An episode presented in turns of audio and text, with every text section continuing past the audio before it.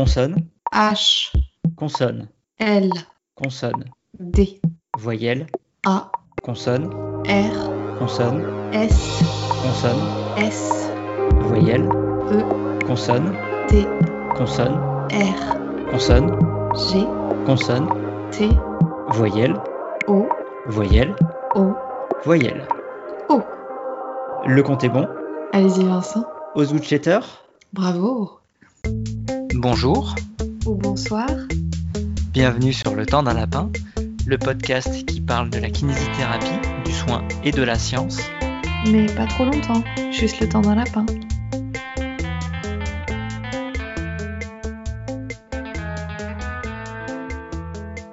Bonjour Vincent. Bonjour Marie. Aujourd'hui Vincent, c'est toi qui vas nous parler d'une étude sur un sujet qu'on connaît peut-être peu ou mal en kinésithérapie, la pathologie d'Osgood-Schletter. La chose qu'on connaît mal, hein, c'est surtout la façon de l'écrire.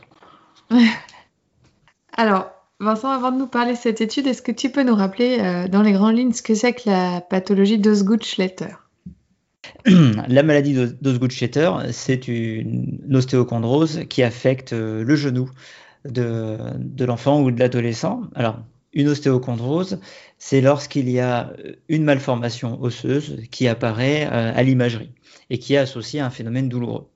Très régulièrement, lorsqu'une radio est pratiquée, ce qu'on constate, c'est qu'il y a un décollement au niveau du cartilage de croissance euh, du tibia sur son extrémité supérieure. L'Osgood-Schetter, ça concerne une douleur qui va être présente sous le genou euh, au niveau de la tubérosité tibiale antérieure et légèrement en dessous. Et qu'il ne faut pas confondre avec le Seeding Larsen, qui est le même type de douleur, mais cette fois au niveau du sommet de la rotule. Le tableau clinique euh, classique, c'est un enfant ou un jeune adolescent qui va se plaindre de douleurs augmentant progressivement au fur et à mesure euh, d'une activité physique ou sportive et qui peut potentiellement l'amener à arrêter. On a une idée de la prévalence? Euh, C'est une pathologie qui est assez fréquente puisqu'on considère que ça affecte euh, un adolescent pratiquant du sport sur 10. D'accord. Ouais, quand même. C'est une pathologie qu'on va retrouver as- assez fréquemment en cabinet à partir du moment où on a une pratique un petit peu euh, généraliste et qu'on prend en charge des adolescents, évidemment. Du coup, euh, moi, je ne prends plus en charge d'adolescents. Donc, c'est vraiment toi l'expert sur le sujet. Du coup, cette pathologie, elle a quel type d'évolution dans le temps? L'évolution, elle est dans la plupart des cas euh, favorable puisque c'est une pathologie qui se résout spontanément en une année, voire euh, deux à trois ans. Et lorsque l'ossification, lorsque la croissance est terminée et que le cartilage de croissance du tibia est complètement ossifié, les douleurs en général ont disparu. Par contre, le, signe radiologique n'est pas suffisant pour euh, poser le diagnostic, puisqu'en fait, on retrouve euh, ces images de pseudo-décollement du cartilage de croissance chez des sujets qui sont complètement asymptomatiques. D'accord. Donc, comme dans beaucoup de pathologies avec des anomalies radiologiques qui sont euh, directement mises en lien avec la douleur ressentie, finalement, on a des présentations euh, cliniques sans douleur où on peut retrouver les mêmes images.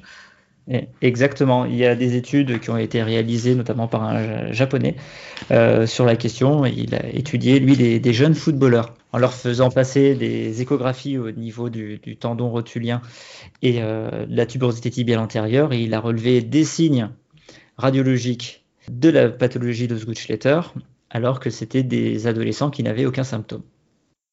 Et parfois, il avait les, mêmes, les symptômes en absence de signes radiologiques. Toujours un truc simple. Hein. Voilà. D'ailleurs, dans une étude qui n'est déjà plus trop récente, euh, l'auteur recommandait que le diagnostic soit essentiellement clinique et que l'imagerie ne servait qu'à éliminer les potentielles pathologies graves qu'on peut retrouver chez un, un jeune adolescent, c'est-à-dire euh, une espèce de saloperie de cancer osseux. Souvent, il y a une surinterprétation de, cette imagerie qui a un potentiel effet nocebo sur, euh, sur les patients. Il est quand même à noter qu'il y a une, autre étude qui, elle, euh, attire notre attention sur le fait que, eh ben, certes, c'est une pathologie qui évolue euh, favorablement et spontanément, mais qu'on retrouve quand même euh, chez certains patients plus âgés qui ont présenté la pathologie des séquelles, c'est-à-dire que leur niveau d'activité physique est parfois très inférieur et que certains auront conservé des, douleurs au niveau des genoux, d'un ou des deux genoux qui restent au-delà de, ce qui est habituellement constaté euh, chez des jeunes sportifs.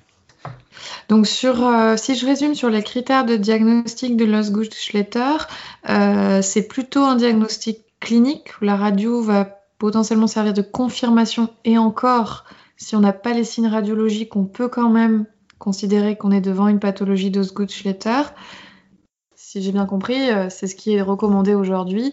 Donc un diagnostic plutôt clinique et l'imagerie éventuellement en support. Euh, l'imagerie est même euh, recommandée plutôt de manière systématique hein, pour éliminer une éventuelle pathologie grave, avec comme potentiel biais, c'est que les patients chez qui on ne trouve pas de signes radiologiques de la maladie de Zgutschletter, eh bien on pourrait très simplement les étiqueter comme des douleurs fémoropatellaires et manquer la maladie d'Osgood-Schletter eh ben moi, je verrais plutôt dans l'autre sens. C'est-à-dire que la maladie d'Osgood-Schletter est une douleur fémoropatellaire qui présente des signes radiologiques précis, à savoir un décollement de du cartilage de croissance. Du coup, est-ce que tu peux nous parler du traitement euh, usuel pour les maladies d'Osgood-Schletter, celui que peut-être euh, ceux qui nous écoutent ont, euh, ont, croisé lors de leurs études ou euh, lors, de leur, pratique quotidienne euh, Bien sûr. Eh ben, il suffit d'aller sur euh, un moteur de recherche scientifique pour chercher des revues de littérature sur le sujet et on va voir ressortir globalement le même type d'approche. Ça va être l'arrêt de l'activité qui provoque la douleur et puis détente du quadriceps pour limiter la tension sur la tubérosité tibiale antérieure ça va être euh, de la glace euh, sur euh, la zone douloureuse. Ça va être des étirements du quadriceps, mais en faisant attention à ne pas augmenter la, mise en tension de la tubérosité tibiale antérieure. Et ça, c'est quelque chose que tu as mis du temps à remettre en question ou tu as assez rapidement pu constater peut-être le manque d'efficacité de ce type de conseil? La problématique, c'est que c'est une pathologie qui est spontanément résolutive, donc euh, c'est assez difficile de juger, mais euh, au bout d'un certain temps, on se dit euh, comment est-ce qu'on peut étirer un quadriceps sans mettre des contraintes sur une tubérosité tibiale antérieure lorsqu'on suspecte que le droit fémoral est très largement impliqué dans, dans la pathologie? Donc, en fait, ce dont on se rend compte, c'est que quand on va chercher les sources des sources des études euh, utilisées dans ces euh, revues de littérature, et eh ben on se rend compte qu'on arrive à des, articles que je pourrais qualifier d'ancestraux, où euh, la base sur laquelle s'appuie la personne qui recommande ce traitement, eh ben c'est comme ça qu'on fait, sans aucune étude montrant que ce traitement est efficace déjà ou supérieur à un autre. D'accord, donc il y a un peu de force de tradition aussi par-dessus. Et voilà. Et du coup, c'est pour ça que tu nous as proposé de venir nous parler ce soir d'une étude euh, récente sur le sujet qui euh, va peut-être à l'encontre de ce que vous avez pu vous euh, apprendre ou de ce que vous pensiez être le traitement de référence de l'Osgood-Schletter.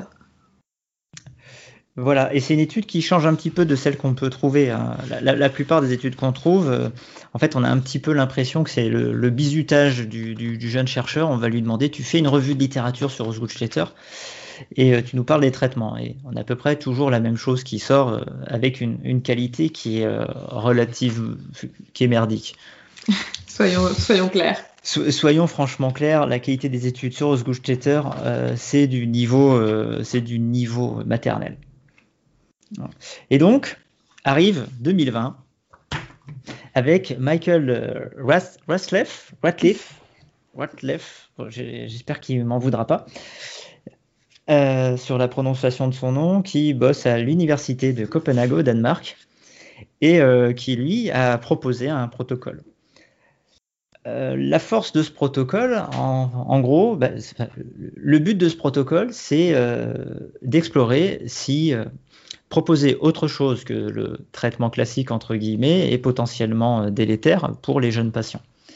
Et cette autre chose, eh bien, c'est un programme qui, lui, va plutôt être orienté vers la modulation de l'activité physique et une remise en charge progressive. un peu des concepts de traitement qu'on ne connaît pas du tout ici, hein, dont on n'a jamais parlé dans le lapin, même pas la semaine dernière. Voilà, et donc ça, ne flatte pas du tout nos billets. Absolument pas. Mais tu voudrais dire que du coup, il y a une autre possibilité pour ces jeunes que d'arrêter complètement le sport et de ne plus rien faire. Exactement. Alors, comme on est dans le cadre d'une étude, il faut que ça, tienne sur un, temps qui est imparti. Hein. la, durée en général d'une étude, euh, le, temps expérimental, c'est trois ou quatre mois, avec euh, le traitement d'études qui, lui, peut se faire euh, sur une durée plus importante. Et donc, dans le cas de celle-ci, ils ont inclus des adolescents, ils ont 51 adolescents qui présentent la, la, pathologie d'Osgood-Schletter. Les adolescents, ils sont intégrés dans un programme qui dure 12 semaines. On leur donne un livret d'informations et puis ils ont rendez-vous avec un, kinésithérapeute qui leur explique. Et le programme, il est divisé en deux blocs. Le premier bloc, il va être composé euh, d'une partie éducation, dans lesquelles on va leur expliquer les, facteurs qui contribuent à l'apparition de la maladie d'Osgood-Schletter, les facteurs de, risque, euh, leur expliquer des notions de, charge dans le sport, euh, leur expliquer aussi pourquoi est-ce qu'on essaye de rationaliser un petit peu le traitement, et on va leur expliquer comment mettre en place un protocole d'augmentation et diminution du niveau d'activité physique basé sur leurs symptômes. Donc de la modulation très expérientielle en fonction de ce que eux vont pouvoir ressentir. Voilà, et pour les aider à, comprendre ça, eh bien, ils, ont produit ce qu'ils appellent euh, une échelle d'activité. Alors, échelle au sens euh, l'outil pour, euh, pour monter avec différents niveaux d'intensité, euh, qui commence par la marche lente, le vélo, qui augmente progressivement, une marche plus rapide, une course lente, la montée d'escalier, et qui finit par faire s'échauffer avant un match et puis participer au match. Et en fait, ils valident des, des étapes. Et en fonction de leur, de leur réaction symptomatique à ces étapes, eh ben, ils vont progresser d'une étape ou bien revenir d'une étape en arrière. D'accord, donc quelque chose de très pragmatique, en fait, de très visuel, et où ils vont pouvoir euh, savoir sur quel, échelon, sur, quel, euh, sur quel échelon se positionner et euh, éventuellement évoluer dans un sens ou dans l'autre pour juguler les symptômes. Tout à fait. Et dans, cette, dans ce premier bloc hein, de, de, quatre semaines, il va y avoir aussi donc, cette notion de modification de l'activité, c'est-à-dire qu'ils sont autorisés à continuer l'activité qui procure les douleurs, mais ils la modifient en fonction de leur réponse symptomatique. Et dans le deuxième bloc, qui lui s'étale de la cinquième à la douzième semaine, on va avoir toujours un petit peu d'éducation hein, pour leur rappeler qu'il est important qu'ils adhèrent bien à ce programme. Leur expliquer comment réaliser certains exercices spécifiques, hein, qui vont être des, exercices de renforcement musculaire cette fois. Et puis refaire le point autour de, cette échelle d'activité et de la gestion de la douleur, de comment la, superviser, comment réagir en fonction.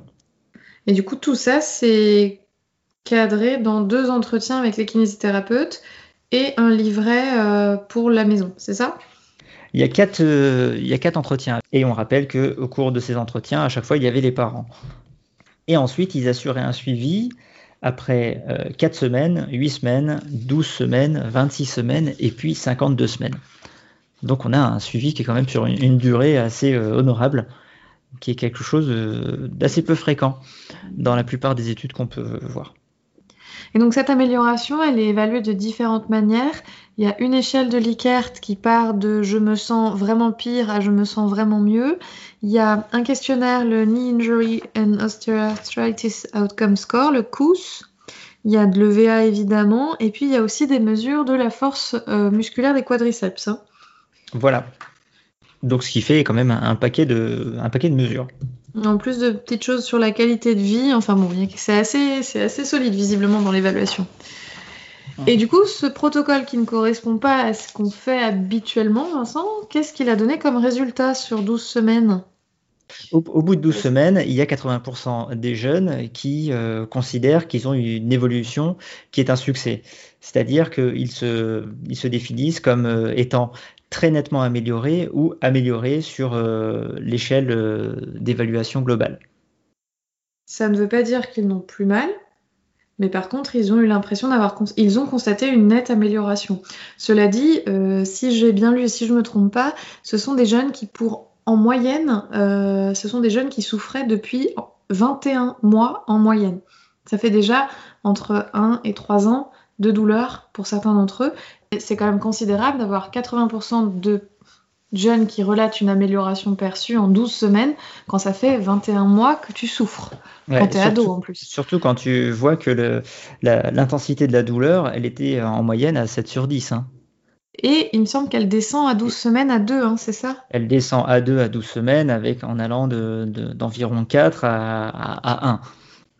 Donc on a, on a une diminution qui est rapide de la douleur. À 26 semaines, on a 86% des sujets qui s'estiment euh, aller beaucoup mieux. Et à 52 semaines, on en a 90%. il nous reste 10% chez lesquels il n'y a pas d'amélioration. On constate également que le, score au Knee Injury Osteoarthritis Outcome euh, s'améliore et que la, force continue d'augmenter également. Donc tout ça c'est très bien, mais en fait ce qui manque dans cette étude c'est un groupe témoin pour mm. vraiment déterminer que ce programme d'entraînement est efficace. Pour changer. Pour changer. Mais il a une force, c'est qu'en fait, ce, ce, papier nous permet de montrer que introduire de la modulation de l'exercice et des exercices de renforcement musculaire n'aggrave pas les patients. Oui, c'est ce que j'allais dire. Il n'y a pas de patient qui a été aggravé à l'issue des 12 semaines. Il n'y a pas eu d'effet indésirable relevé. Donc ça veut dire qu'on peut imaginer un autre modèle de prise en charge qui ne soit pas plus délétère et que les privés de repos n'est pas forcément euh, la pire des choses à faire. Exactement. Le, en fait, cette étude montre pas qu'on peut, mais c'est qu'on doit. On doit changer la façon dont on aborde Osgood-Schletter. Il, il, ne faut plus euh, proposer essentiellement des prises en charge passives. Euh, je sais que par chez toi, euh, il y, y a des gens qui proposent des plâtres pour traiter la pathologie d'Osgood-Schletter, euh, je pense que là, on, part vraiment sur, sur une fausse route et qu'on on doit plutôt euh, considérer la, maladie d'Osgood-Schletter comme de la même façon qu'on aurait tendance à traiter euh, une tendinopathie au niveau du membre inférieur.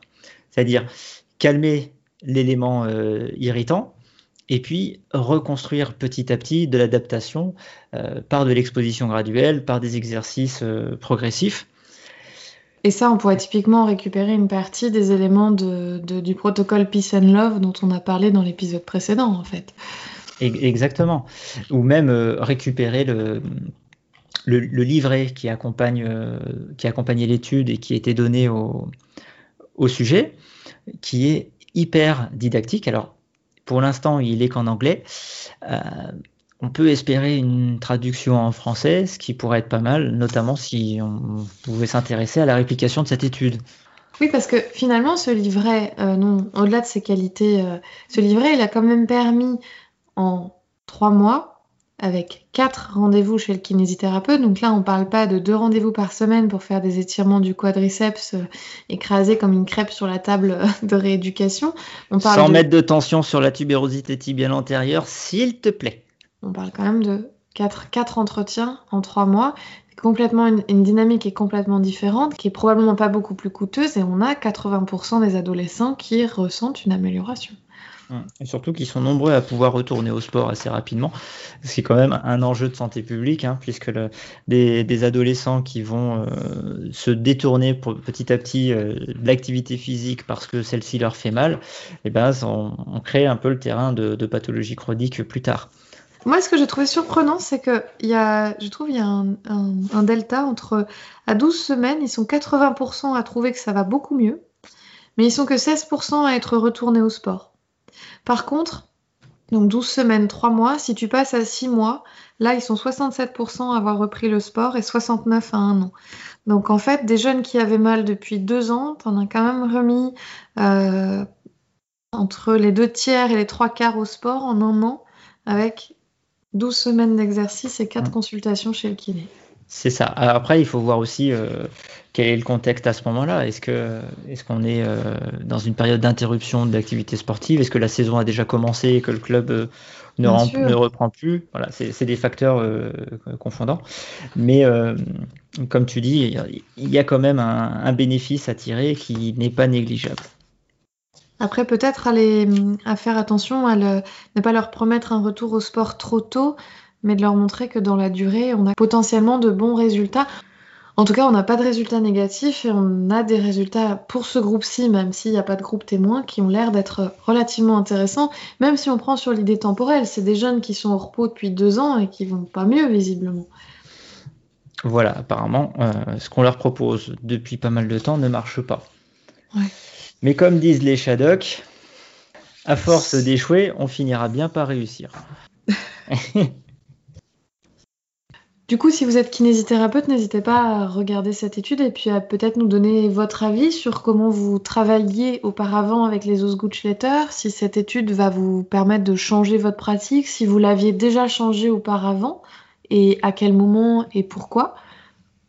Si vous êtes médecin, la chose qu'on peut vous recommander, c'est déjà d'avoir un discours optimiste avec le patient pour lui rappeler quand même que c'est une pathologie qui va évoluer euh, favorablement. Essayez d'identifier avec eux quels sont les facteurs favorisant euh, la pathologie, peut-être même euh, leur apprendre à moduler celle-ci en fonction de leurs symptômes. Et puis, si vous avez l'impression que au cours de votre consultation, c'est pas suffisant, orienter vers un kinésithérapeute qui pourra, avec un, accompagnement un peu plus poussé, euh, permettre aux jeunes patients d'aller mieux. Et puis, on reste là, évidemment, si vous avez la moindre question.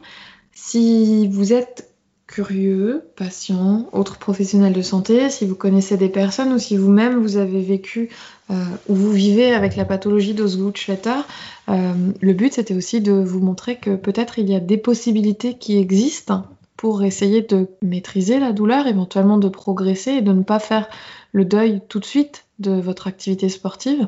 Et du coup, ben, on espère peut-être vous avoir donné un peu d'espoir. On vous remercie de nous avoir écoutés et on vous dit à très bientôt sur le temps d'un lapin.